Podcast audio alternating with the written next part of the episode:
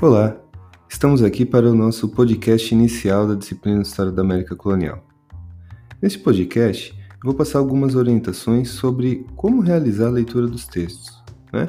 Então, quando você lê um texto para as disciplinas, normalmente a preocupação principal é obter e registrar ali as informações básicas do texto para poder acompanhar a aula. Mas a, a, a, ideia aqui é avançar um pouquinho e realizar uma, uma leitura metódica é, com atenção a alguns aspectos essenciais. São eles: o objetivo principal do texto, a ideia central do texto, o procedimento metodológico adotado e a premissa teórica desse texto. E aí, na sequência, é, eu vou passar algumas orientações e dicas sobre como reconhecer é, cada um desses elementos.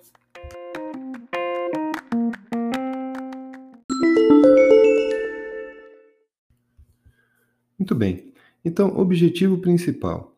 O objetivo principal de um texto, ele normalmente, ou os objetivos de uma forma geral, dos textos de historiografia, de ciências em geral, é, podem ser identificados a partir de um verbo, é uma ação, né? Então, é, por exemplo, explicar as causas da conquista. Então, tem um texto que vocês lerão do Todorov. Então, ali, é, qual é o objetivo principal do texto? É desvendar ah, as razões da conquista ah, do México. Então, então, o que, que possibilitou essa conquista? Então, desvendar o que explica o fato de um grupo relativamente reduzido de espanhóis conseguirem dominar uma grande população como aquela que, que compunha o, o, o Império Azteca. Então, o objetivo é sempre nesses termos, quer dizer, explicar a razão de algo, identificar algo, reconstituir algo, interpretar o fenômeno X. Então, o objetivo ele vai ser registrado sempre, ou via de regra, por um verbo determinado.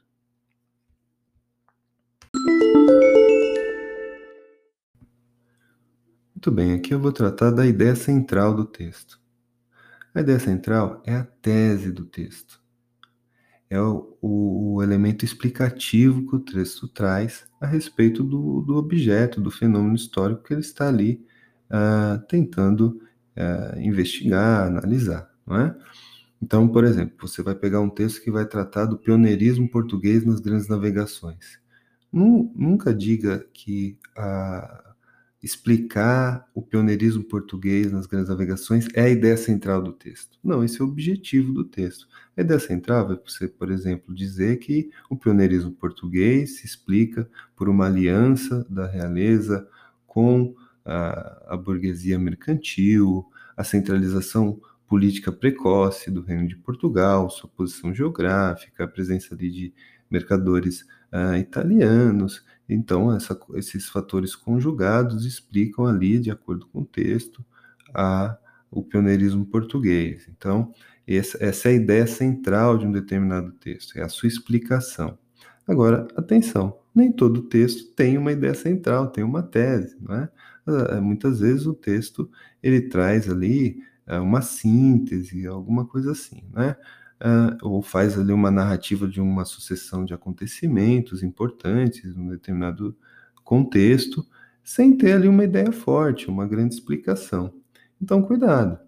É, primeira coisa é constatar, bom, esse texto tem uma ideia central que está defendendo? E depois é, é analisar qual é essa ideia central. Nem todo texto tem. Bom, vamos falar aqui do procedimento metodológico. É, esse é um elemento que traz bastante dúvida. Né? O que é o procedimento metodológico? O que é metodologia num texto de história? É, bom, a metodologia é basicamente o como. Como o historiador organiza sua argumentação, organiza suas evidências, sustenta o seu argumento, não é? É, é o como. Existe um procedimento metodológico básico que todo historiador adota, que é basicamente seguir os três passos de uh, determinação do que, do quando e do onde. O que aconteceu, qual é o objeto, qual é o fenômeno estudado, quando aconteceu, quais são as balizas cronológicas essenciais, é? Uh, e onde aconteceu, por onde aquele uh, fenômeno uh, se desenvolveu, né? qual é a sua espacialização, digamos assim. Né? Aí, basicamente, a gente tem um procedimento metodológico que todo historiador adota. Mas ele vai se valer de certos recursos ou de certas estratégias e procedimentos mesmo. Então, um, um procedimento muito evidente, por exemplo, é a comparação histórica. O historiador que está explicando a conquista do Peru, ele vai trazer ali a comparação com o que aconteceu no momento anterior no México, por exemplo. Então, quer dizer, como que os conquistadores se portavam, quais eram ah, ah, os procedimentos fundamentais, o que, que aproxima, o que distancia, quais as semelhanças, quais as diferenças, né? como que a, a, as especificidades daqueles grupos indígenas numa determinada região levou a, a um caminho ou a outro, não é?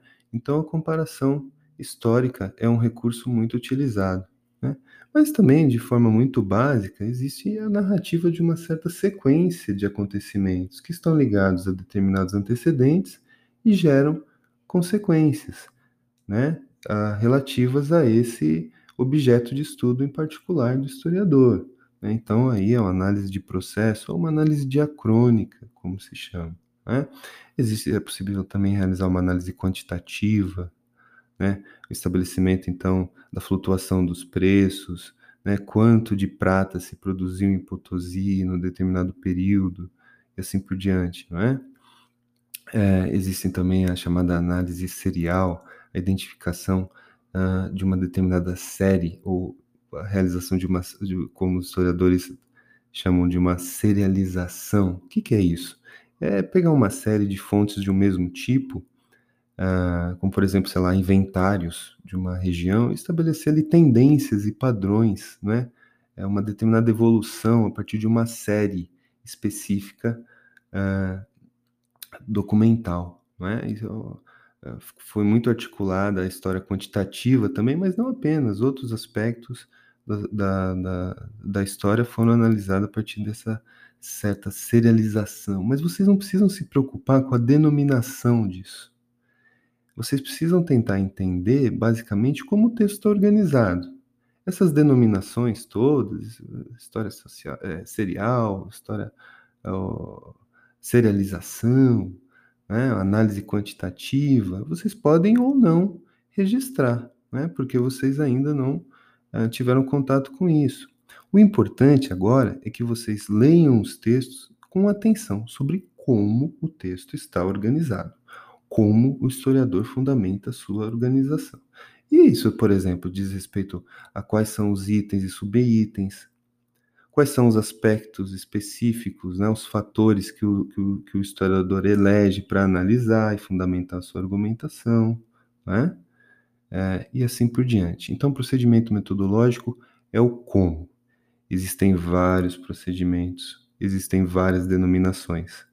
Agora, a preocupação não é com a denominação, é sim a observação em todos os textos que vocês forem lendo de como eles estão organizados e quais são ali uh, as estratégias adotadas pelos uh, autores para realizar ali a sua exposição, a sua análise. Esse é o procedimento metodológico. Como? Bom, por fim, nós vamos falar da premissa teórica. Esse também é outro aspecto que traz bastante dúvida, né? É, o que é a premissa teórica? A premissa teórica é aquela formulação, aquela ideia que antecede o texto, que orienta a análise. É o ponto de partida, né? Assim, sei lá, como da Bíblia qual é a premissa fundamental? A existência de, de um Deus único e assim por diante, né? É, a premissa teórica do texto é aquele modelo explicativo, é aquela, aquele conceito fundamental que está ali orientando a análise, né? aquela formulação específica que geralmente, essa é uma dica, está lá colocada logo no início do texto. Então vocês vão ler um texto do Edmundo Gorman, por exemplo, A Invenção da América. Ele tem uma premissa que ele anuncia logo no início. a premissa que está tá articulada a ideia do texto, a invenção da América. A América teve que ser inventada. Qual que é a premissa? Que ela não existia antes. O seu ente geográfico, digamos assim, não é suficiente para determinar a existência da América. A América é uma série de atributos que foram ali conferidos, reconhecidos àquela massa continental geográfica que estava ali há muito tempo, né? Então a premissa fundamental desse autor é que algo só existe a partir de sua inserção em um determinado contexto cultural. E essa inserção é histórica, é uma construção, né? Então, o ente geográfico do continente americano não é equivalente à América, né? América, o novo mundo, ele não estava ali dado antes da chegada dos europeus. É uma construção posterior. Ali antes eram outra, outros atributos eram conferidos àquele espaço, né? Então, essa é uma premissa que vai guiar, que vai ser importante para esse autor, que vai desafiar aqueles outros uh, historiadores que estão falando do, do descobrimento como se a América fosse um dado, já se soubesse, etc. Né? Então ele está ali tentando desvendar essa questão da invenção. Então a premissa uh, da, da, dessa coisa heideggeriana desse autor, não é? Quer dizer que algo só existe, é uma análise ontológica, é uma coisa só existe a partir de sua inserção em determinado universo cultural, é importante para a forma como ele vai conduzir a sua análise. Então, é uma premissa fundamental. É uma ideia que está orientando a análise, né? ou seja, que precede ao texto e que vai ganhar materialidade com a análise do próprio autor. Né?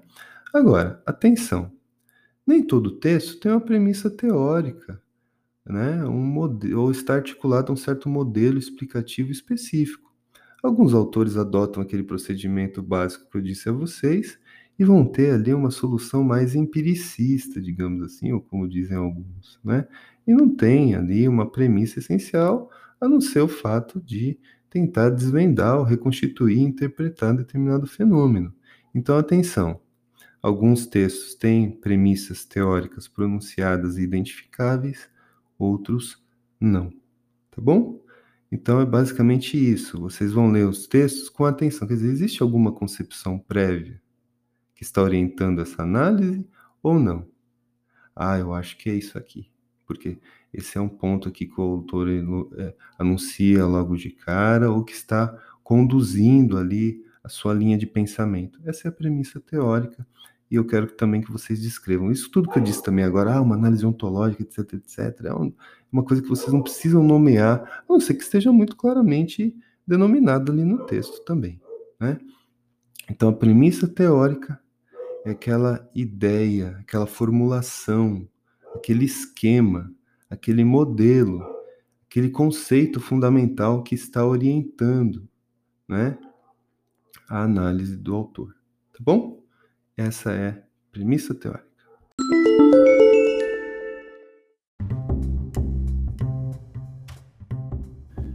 Muito bem, então vocês terão aqui na disciplina de História da América Colonial é, atividades de leitura uh, semanais né, para ali é, elucidar, digamos assim, esses três esses quatro itens, melhor dizendo, é, dos textos. Né? Basicamente, nós teremos questionários com três alternativas sobre cada um desses itens: ideia central, procedimento metodológico, objetivo principal e premissa teórica.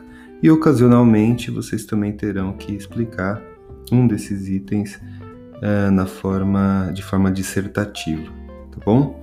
Então sintam-se acolhidos na nossa disciplina e forte abraço.